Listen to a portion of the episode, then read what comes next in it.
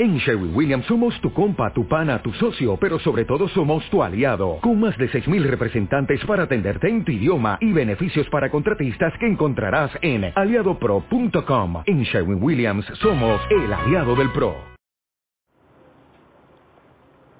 Hola, buenos días desde La Habana, soy Joanny Sánchez y estoy aquí en este miércoles, que es además el mismísimo centro de la semana, abriendo de par en par la ventana 14 para asomarme e invitarlos a todos ustedes a que se asomen junto a mí a los temas y las noticias más importantes de este 29 de enero de 2020 aquí en Cuba.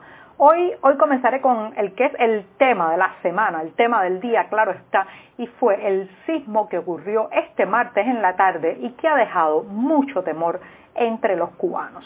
Por otra parte, el oficialismo ha minimizado la tragedia en la que murieron tres niñas al derrumbarse un balcón en La Habana Vieja y ya les daré algunos detalles del enfoque, del enfoque de la prensa nacional.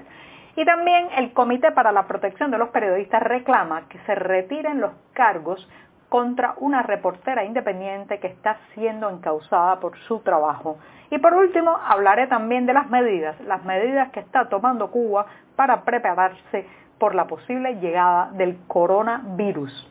Y bien, dicho esto, voy a pasar a revolver para tomarme mi cafecito informativo. Ese que en la mañana, desde hace más de un año, recién colado, comparto junto a ustedes, breve y un poco amargo, como saben que me gusta a mí, pero siempre, siempre necesario. Un cafecito noticioso, un cafecito informativo que aquí ahora voy a darme el primer sorbito.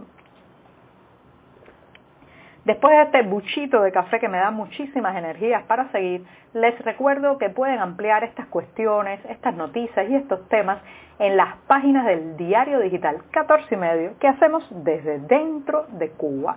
Y justamente en Cuba ayer se vivió, sobre todo en la parte central y occidental, algo inusual y fue un temblor de tierra, un sismo que, bueno, pues las autoridades cubanas han ubicado en una magnitud de 7.1, otros organismos eh, de medición hablan de 7.7. Lo cierto es que este terremoto estuvo, superó los 7 puntos de magnitud y se registró a las 2 y 10 de la tarde, hora local. Estaba ubicado su centro a 80 kilómetros al sureste de Cuba.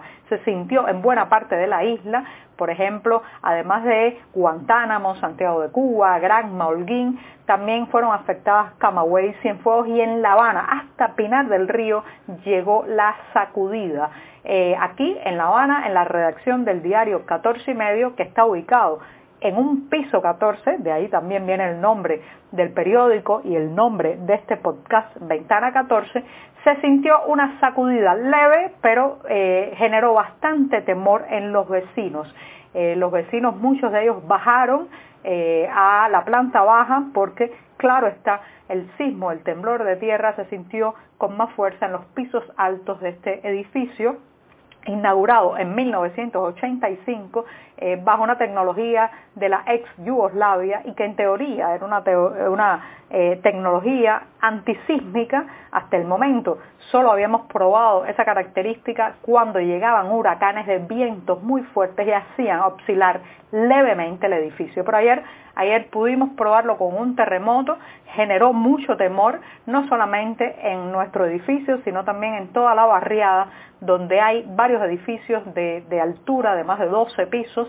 Y eh, tenemos noticias por la prensa oficial que en la zona de Niquero, provincia de Granma, hay varias viviendas afectadas por la sacudida de tierra. Ahora, esto, además de que es inusual para el centro y el occidente del país, aunque en el oriente están un poco más acostumbrados a estos fenómenos, ha dejado un temor porque estamos viviendo en un país donde una buena parte de las viviendas y de los inmuebles está en regular o mal estado especialmente en la zona de La Habana, se acumula un porciento muy elevado de casas y edificios que están eh, en ruinas, que están en mal estado, que tienen problemas de infraestructura. Entonces, a las lluvias, a las filtraciones de agua, a los vientos de los huracanes, ahora se suma un nuevo elemento que complejiza la situación habitacional, que puede ser las sacudidas de tierra, los sismos, los terremotos, eh, los temblores, que claro está ponen en jaque a muchas de las familias que viven en esos inmuebles. Por esa razón en zonas como La Habana Vieja, en la zona de Lauton también, en zonas de Luyanó, se vio a mucha gente salir para la calle con el temor de volver a entrar a su casa y que ocurriera un sismo de esta naturaleza. ¿Estamos preparados para enfrentar algo así? Lamentablemente la respuesta es no. El fondo habitacional, la situación habitacional que vive la isla hace que sea de extrema fragilidad toda la población ante una situación de estos hechos. Así que eh, esa es la situación, hay mucho temor, es lo que hemos recogido en testimonios en las páginas del diario 14 y medio, testimonios desde Santiago de Cuba, desde La Habana, lo que vivimos nosotros mismos aquí en el edificio y bueno, pues la gente está bastante alarmada de que esto se convierta en algo regular que afecte aún más la situación habitacional de la isla. Y bien, con esto me voy a dar un segundo sorbito de café para irme al nuevo tema de este miércoles, que es una ampliación de algo que ya hemos comentado, un hecho trágico que comentaré después, después de este segundo buchito del día. Ayer, ayer en esta ventana 14 lamentablemente tuve que comentar, y digo lamentablemente porque dar malas noticias, hablar de tragedias en el periodismo, aunque parece algo muy común, siempre, siempre deja un dolor no solo a la audiencia, sino también al propio periodista que tiene que narrarlos. Eh, y ayer, bueno, pues fue uno de esos días en que tuve que comentar eh, pues el fallecimiento de tres niñas de entre 11 y 12 años en La Habana Vieja que mientras caminaban por la calle se derrumbó un balcón de una edificación que estaba siendo demolida y eh, este, este, derrumbe les ocasionó la muerte. A dos de ellas en el lugar, a la tercera eh, ya en un centro hospitalario fue donde falleció finalmente. Esto ha generado un cisma en esta ciudad y en este país por muchas razones. Bueno, primero porque los niños, la muerte de un niño siempre deja una profunda conmoción, sobre todo cuando se trata de una muerte que podría haber sido evitable con algunos recursos como señalizar mejor el lugar, advertir con carteles y con cintas de que no se podía pasar por allí. Y también porque deja un sabor muy amargo el hecho de que estemos viviendo en un país que se cae a pedazos, en una isla donde los derrumbes son parte del día a día, donde ya eh, estamos caminando por las calles y prácticamente hay que mirar hacia abajo por culpa de los huecos y mirar hacia arriba para evitar que nos caiga una cornisa, un balcón, un trozo de fachada en la cabeza. Entonces todo eso ha generado una molestia, una ira, una impotencia, una indignación popular que se ha recrudecido en la medida en cómo las autoridades cubanas han tratado el tema de estas niñas fallecidas. Les voy a explicar. La prensa oficial cubana es una prensa que se mueve muy lentamente porque tiene que esperar órdenes desde arriba hasta que el Partido Comunista, hasta que el Comité Central del partido no autoriza hablar de determinado tema y no dice las claves y cómo hablar de ese tema, pues la prensa oficial cubana se mantiene eh, muda, inmóvil, inmóvil ante ciertas cuestiones y ciertas noticias. Una vez le dan el autorizo y les dictan la pauta a seguir, bueno, pues entonces es que pueden abordar determinadas situaciones de la cotidianidad.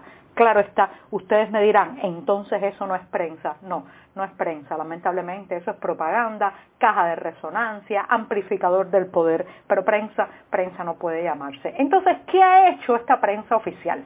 En primer lugar, se demoró muchísimo en reportar la muerte de las niñas, cuando ya todos los medios independientes tenían la noticia en primera plana, cuando ya había detalles, incluso audiovisuales de lo ocurrido, la prensa oficial estaba demorándose y horas, muchas horas después, fue que publicó el fallecimiento. Ahora bien, ¿por qué?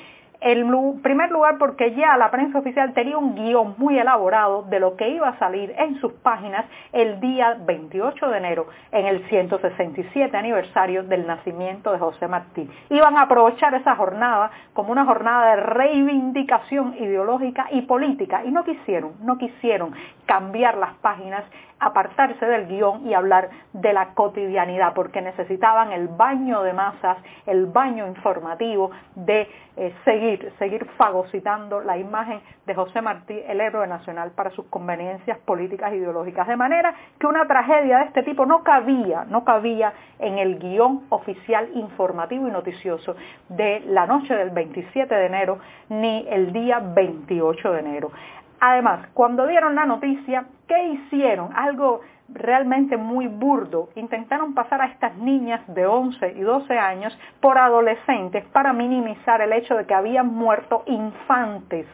Eh, eso después fue enmendado, pero generó una gran indignación en las redes sociales. Y también echarle la culpa a la población.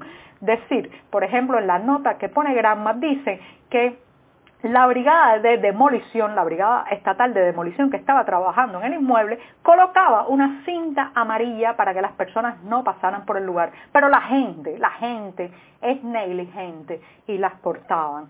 Señoras y señores, una vivienda en estas circunstancias y con este nivel de peligro no bastaba con cintas, había que poner andamios, había que poner eh, barras eh, alrededor para proteger la vida de las personas. Así que además de la nota oficial haber sido tardía, haber sido burda en el manejo de las edades de estas niñas, intenta culpabilizar a las personas, a la gente, a los vecinos, a los residentes, a los transeúntes, cuando el verdadero responsable de todo esto es un gobierno que eh, pues se dedica, prefiere gastar recursos y dinero en la palafernaria oficial de las convocatorias, de los actos públicos, de la diplomacia eh, de revolucionaria, entre comillas, mientras que desatiende, desatiende deberes tan claros como arreglar la ciudad, mejorar las viviendas, el estado habitacional de, este país. Así que así estamos, eh, no solamente en peligro de muerte cada día que uno transita por las calles, sino que además escamoteada toda la información por este guion oficial de cómo se cuenta una tragedia. Solamente hoy miércoles en la mañana fue que Miguel Díaz Canel despertó de la amnesia y envió un tuit de condolencia a las familias. Y bien, me voy rápidamente. El Comité Internacional para la Protección de Periodistas, conocido por sus siglas CPJ, ha reclamado este martes a La Habana que retire de inmediato las acusaciones contra la reportera Iliana Hernández, colaboradora del portal noticioso Cibercuba. Ella, recuerden, en esta ventana 14 comentamos que fue víctima de un allanamiento en su vivienda de la confiscación o la ocupación de su material de trabajo, una laptop, teléfonos, discos duros, memorias USB y ahora la están amenazando con un proceso penal. Así que el CPJ, este organismo de protección de periodistas, ha reclamado que cese el hostigamiento, que retiren los cargos y sobre todo que le devuelvan los equipos de trabajo a la periodista. Y para terminar, el coronavirus, la nueva espada de Damocles sobre la cabeza de todos nosotros, la nueva alerta de salud mundial, eh, pues también es un peligro para Cuba. Las autoridades están llamando a protegerse, a presentarse en los hospitales si se tiene cualquier síntoma de infección, a protegerse cubriéndose la boca al toser con el codo. Advierten, advierten las notas oficiales que no es correcto hacerlo con la mano y también a mantener un correcto lavado de las manos. Imagínense ustedes ahora mismo que prácticamente no hay detergentes en la red de tiendas nacionales, que el jabón está cada vez más escaso. Hay que extremar, hay que extremar las medidas de lavado de manos porque el coronavirus ese, ese no espera. Y bien, con esto me despido. Hasta mañana jueves, que es mi día, mi día preferido de la semana. Muchas gracias.